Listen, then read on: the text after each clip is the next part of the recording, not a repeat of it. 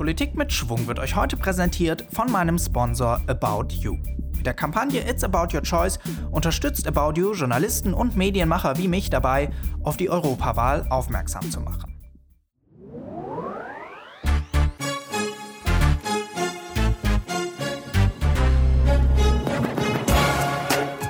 Ja, wir brauchen vor allem Neustart in bestimmten Politikbereichen. Zunächst mal wird Solidarität ja nicht an der Börse gehandelt, sondern die müssen wir uns erkämpfen. Das sagt der Spitzenkandidat der Linkspartei, Martin Schirdewan. Nach einem Wahlkampfauftritt im doch eher bürgerlichen Heidelberg hatte sich Schirdewan Zeit für unser Gespräch genommen. Wir haben über die Haltung der Linken zu Europa gesprochen, darüber, ob es Solidarität gibt zwischen europäischen Völkern und warum die Linkspartei in der Außenpolitik eigentlich dieselbe Position hat wie die AfD. Bei Klimaschutz, Digitalpolitik und Sozialem hat die Linke als quasi Oppositionspartei weitgehende Forderungen. Aber sind die auch realistisch? Darum geht es jetzt bei Politik mit Schwung. Ich bin Gregor Schwung. En une institution organique de l'unité européenne. This agreement lays the foundations of something new and hopeful in European life. Herzlich willkommen zu Politik mit Schwung vor der Europawahl. Bei mir ist der Spitzenkandidat der Linkspartei, Martin Schirdewan. Schön, dass Sie da sind. Ich freue mich. Hallo, guten Tag, Herr Schwung. Herr Schirdewan, ähm, die Linkspartei, wenn man über Europa spricht, man hat immer so das Gefühl, die ist da etwas gespalten. Es gibt die einen, die die Vereinigten Staaten von Europa wollen und es gibt die anderen, die die EU für, Zitat, undemokratisch, militaristisch und neoliberal halten. Auf welcher Seite stehen Sie? Ich stehe auf der Seite, die sich erlaubt, äh, Kritik dazu äußern, wo sie berechtigt ist. Und natürlich müssen wir konstatieren, dass einiges, was zum Beispiel demokratische Entscheidungsprozesse auf europäischer Ebene betrifft, derzeit im Argen liegt. Also das Parlament hat kein Initiativrecht. Das heißt, ich als gewählter Abgeordneter kann zum Beispiel nicht die Interessen der mich Wählenden äh, tatsächlich auch in der Form vertreten, dass ich sie einbringen kann in Form einer parlamentarischen Initiative. Das finde ich, muss sich unbedingt ändern. Und auch der Lobbyismus hat einen viel zu großen Einfluss. Also ich übe Kritik da, wo sie berechtigt ist, auch zum Beispiel an der Aufrüstung. Aber ich entwickle immer Alternativen zu dem, was ich kritisiere und zeichne, und das macht die Linke insgesamt, eine Perspektive für ein anderes Europa, für eine bessere Europäische Union, in der zum Beispiel auch die sozialen Widersprüche äh, möglichst abgebaut werden, die eine friedliche Außenpolitik betreibt, die Unternehmen und Konzerne auch in die Verantwortung nimmt und äh, dazu zwingt, Steuern zu zahlen. Und das ist, das ist meine Position. Aus diesem Richtungsstreit in Ihrer Partei wurde ja auf dem Parteitag so eine Art Kompromiss. Sie fordern jetzt einen Neustart für die Europäische Union. Was muss man sich darunter vorstellen? Ja, wir brauchen vor allem Neustart in bestimmten Politikbereichen. Also 113, und das ist eine offizielle Zahl, 113 Millionen Europäerinnen und Europäer sind von Armut betroffen oder bedroht. Also brauchen wir einen Neustart in der Sozialpolitik. Wir brauchen Löhne, von denen die Menschen leben können. Wir brauchen eine entsprechende gesetzliche Altersvorsorge, die dazu beiträgt, dass die Leute nicht in Altersarmut finden. Wir brauchen einen Aktionsplan gegen die Jugendarbeitslosigkeit, die im Süden Europas immer noch über 30 Prozent, also jeden dritten oder teilweise mehr als jeden dritten, wie in Griechenland, der jungen Leute äh, mit Arbeitslosigkeit äh, konfrontiert. Die haben keine Chance, ihr Leben irgendwie aufzubauen. Das heißt, wir brauchen einen Neustart in der Sozialpolitik. Das sind jetzt alles äh, inhaltliche Positionen. Gibt es auch, also das, die haben Sie ja schon immer gehabt, diese Position, dass es sowas geben muss. Ähm, wie wollen Sie das durchsetzen? Haben, haben Sie auch einen Vorschlag für einen institutionellen Neustart der EU oder basiert das alles auf rein inhaltlichen Forderungen? Na, wie gesagt, ich bin der Ansicht, dass wir auf institutioneller Ebene vor allem erstmal daran arbeiten müssen, dass das Europäische Parlament ein Initiativrecht erhält, damit ich zum Beispiel als Abgeordneter dann auch eine Initiative einbringen kann, die sagt, ich möchte armutsfeste Löhne für die Europäerinnen und Europäer durchsetzen. So.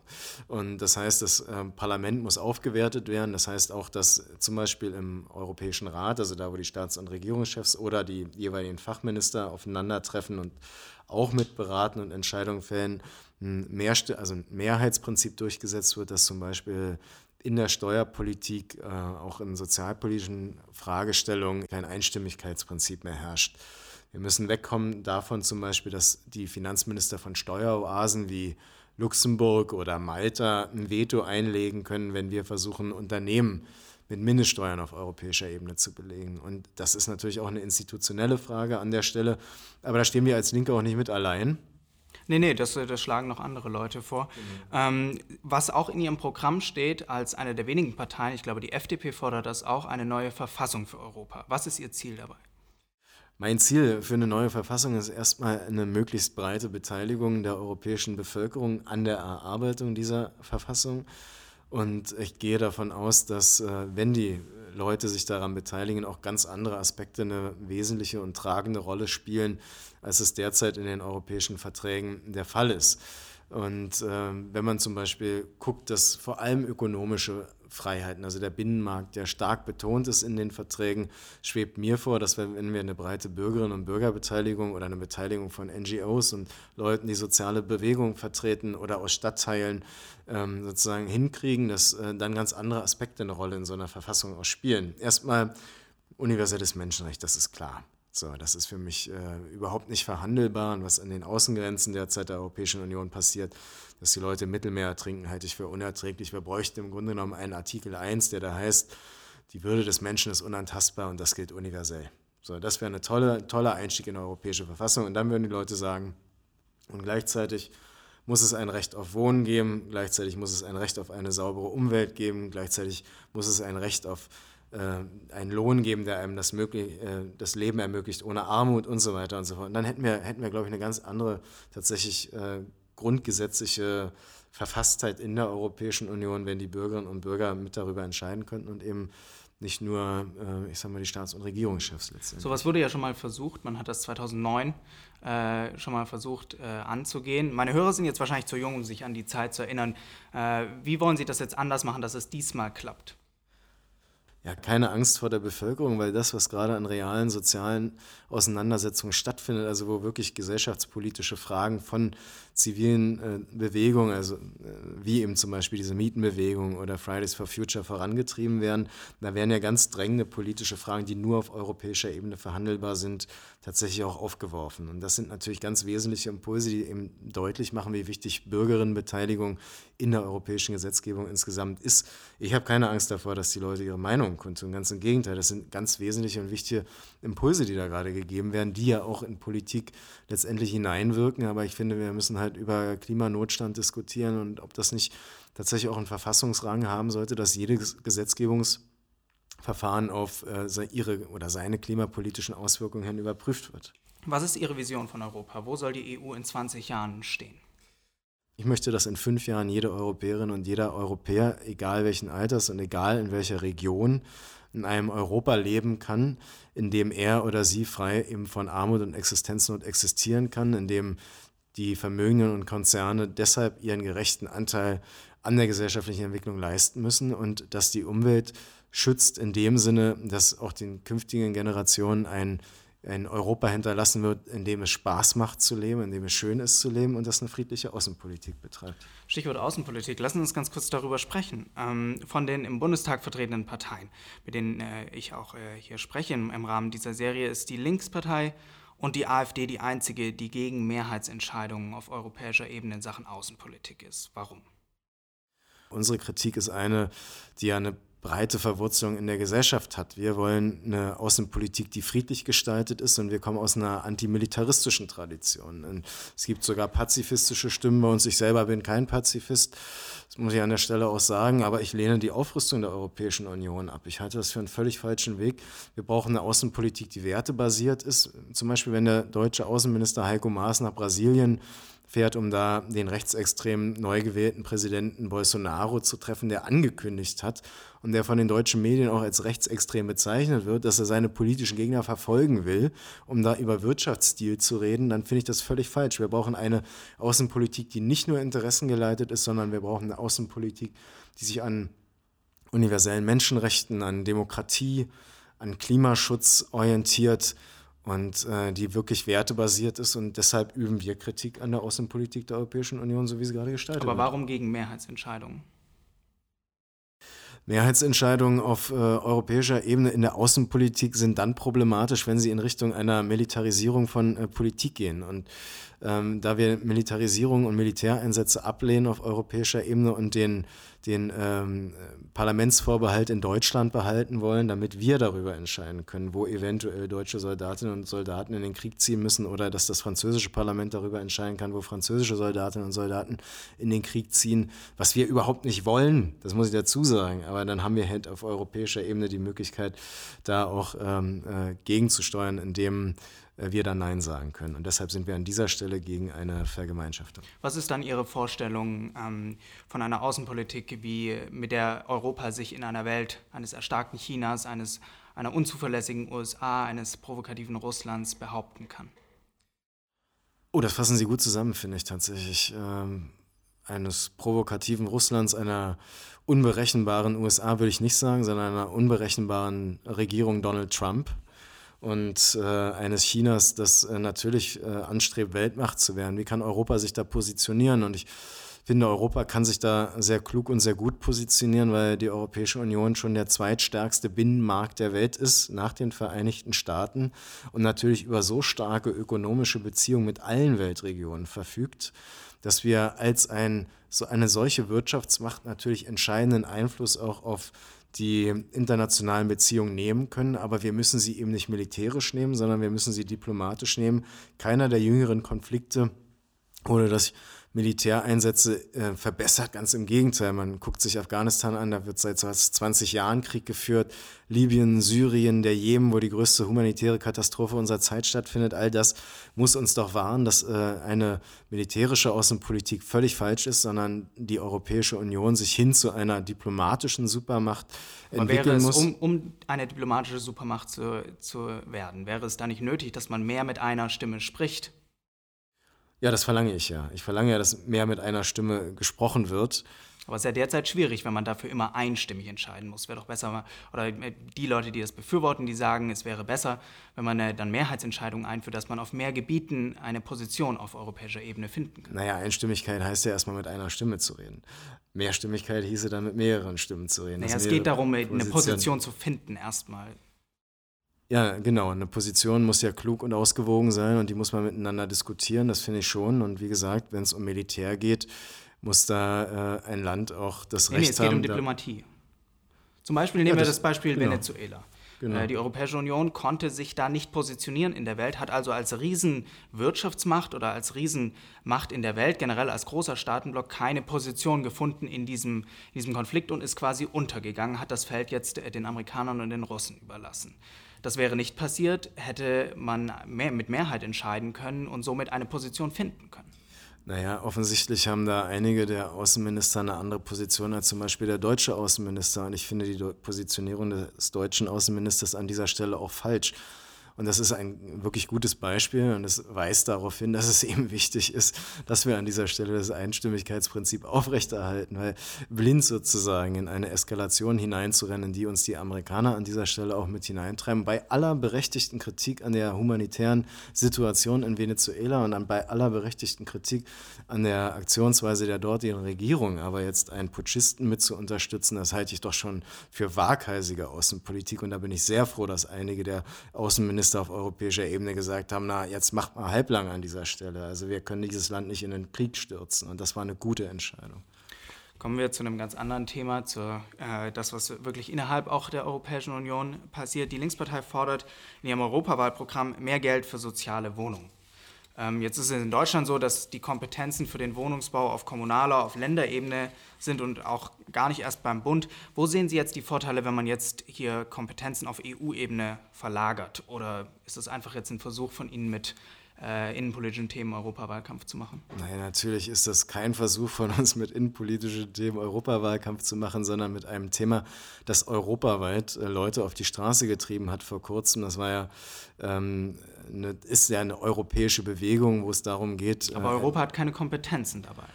Äh, Europa hat sehr wohl Kompetenzen im Bereich des Wettbewerbsrechts und des Beihilferechts. Und äh, zum Beispiel ist es so, dass ähm, der soziale Wohnungsbau zwar vom Beihilferecht ausgenommen ist, aber nicht der öffentliche Wohnungsbau. Und wenn die öffentliche Wohnungsbau gesteigert werden würde und äh, über öffentliche Wohnungen dann Einfluss auf die Marktentwicklung und die Preisentwicklung auf dem Markt genommen würde. Dann wiederum würde das Beihilferecht verhindern, dass öffentliche Unternehmen niedrigere Mieten anbieten können, als auf dem Markt gehandelt werden. Das wäre aber notwendig an dieser Stelle und deshalb äh, spielt sowohl das Wettbewerbsrecht als auch das Beihilferecht da eine entscheidende Rolle, wenn es um sozialen Wohnungsbau und öffentlichen Wohnungsbau geht und außerdem fordern wir, und auch das müsste dann eine internationale Entscheidung sein, dass Börsen, also dass äh, Wohnungsunternehmen nicht an Börsen gehandelt werden und äh, dass im Grunde genommen keine Rendite mit der Miete gemacht wird. Und auch das müsste eine internationale Entscheidung sein. Also es gibt durchaus Möglichkeiten, auf der internationalen Ebene dagegen zu steuern.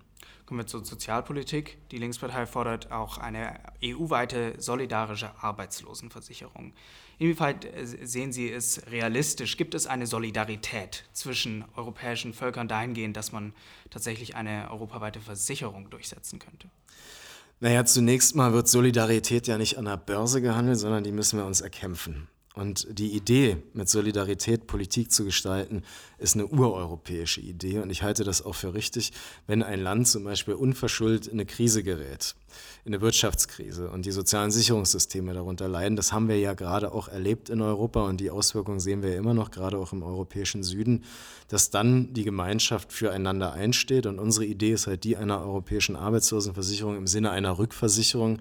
Das bedeutet, dass wenn ein Land in eine solche Krise gerät und äh, den Leuten, die dann unverschuldet ihre Arbeit verlieren, nicht mehr ausreichend Geld zur Verfügung stellen können, dass die ihren Lebensalter gestalten, dass dann die europäische Solidarität greift, dass äh, dieses Land Geld von der europäischen Ebene kriegt. Und wir wollen das über einen Fonds finanzieren, der eben vor allem darauf äh, achtet oder bei dem wir darauf achten, dass nicht die Beitragszahler doppelt belastet werden. Das heißt, dass nicht doppelt die Arbeitnehmenden ähm, diese Beiträge zu leisten haben, sondern dass dieser Fonds gespeist wird, vor allem aus äh, Vermögen und aus Steuern, äh, die Konzerne belasten. Und das wäre, glaube ich, eine sehr, sehr faire und gerechte Lastenverteilung einerseits. Und andererseits wäre das ganz wichtig ein Schritt hin in Richtung europäischer Solidarität und würde auch ein europäisches Zusammenwachsen weiter befördern. Klimaschutz, viele Menschen äh, treibt das derzeit auf die Straße, vor allem äh, junge Menschen. Wie sieht eine europäische Klimapolitik der Linkspartei aus? Ähm, gewinnend. Und zwar in dem Sinne gewinnend, dass unser entscheidendes Ziel ist, das UN-Klimaschutzabkommen von Paris auch äh, mit seinen Inhalten zum Leben zu erwecken und dass wir darum kämpfen, das 1,5 Grad Erderwärmungs äh, sozusagen äh, zu bewahren, um eben den kommenden Generationen oder einzuhalten, um eben den kommenden Generationen wirklich die Möglichkeit zu geben, ihr Leben selber zu gestalten in einer sauberen, in einer lebenswerten Umwelt.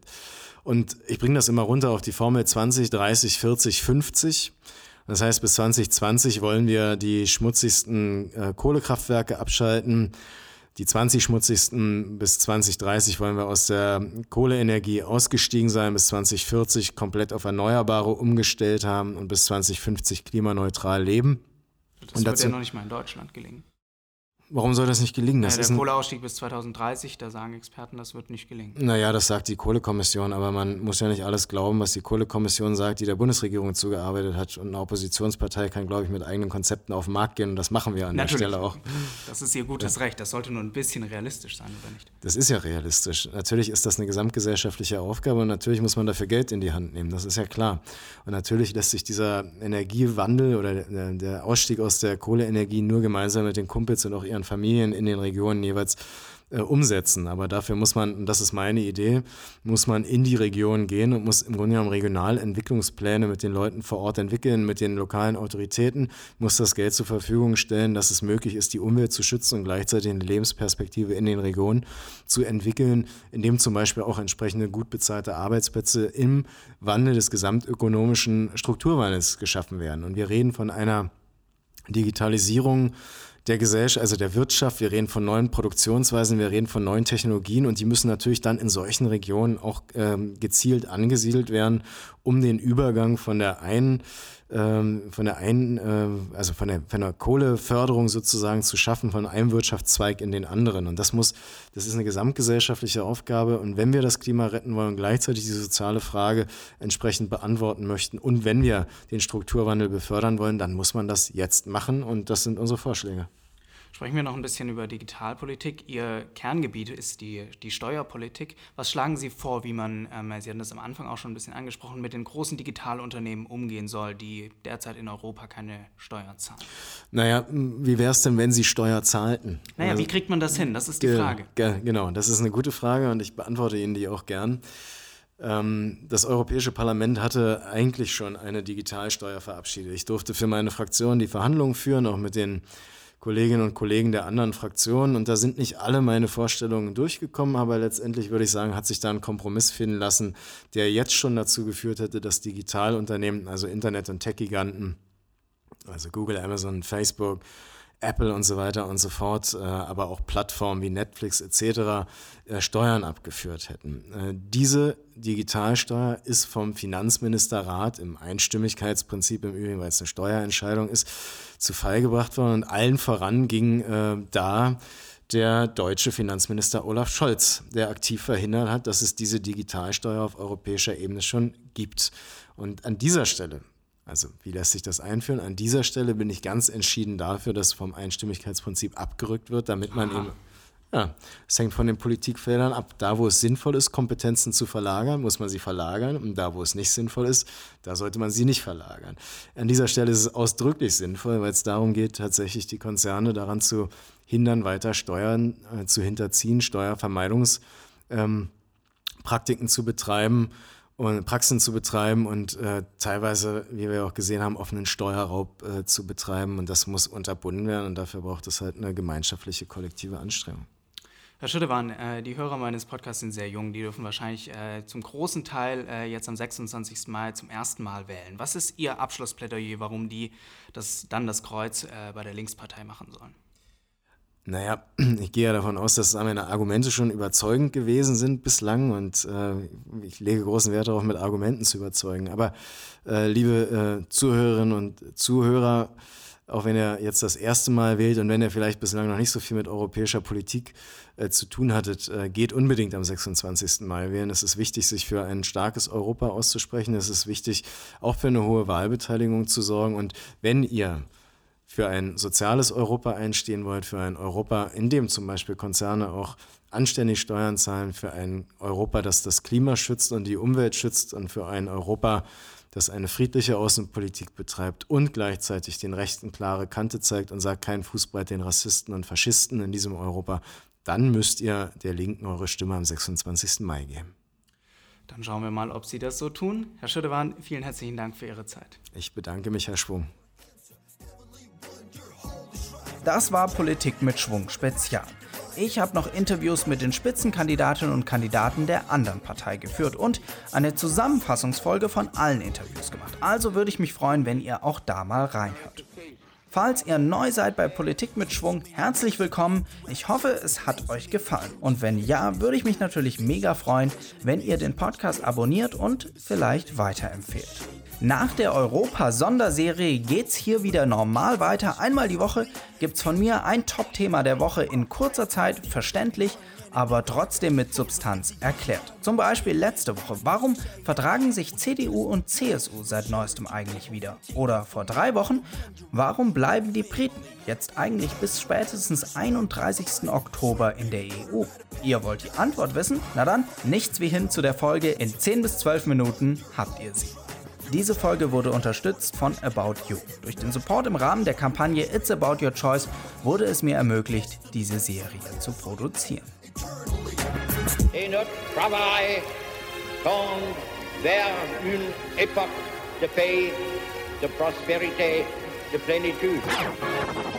Es bedeutet viel, die Form eines echten Zusammenschlusses zu finden. Democratic institution on this ancient continent of Europe. Thank you.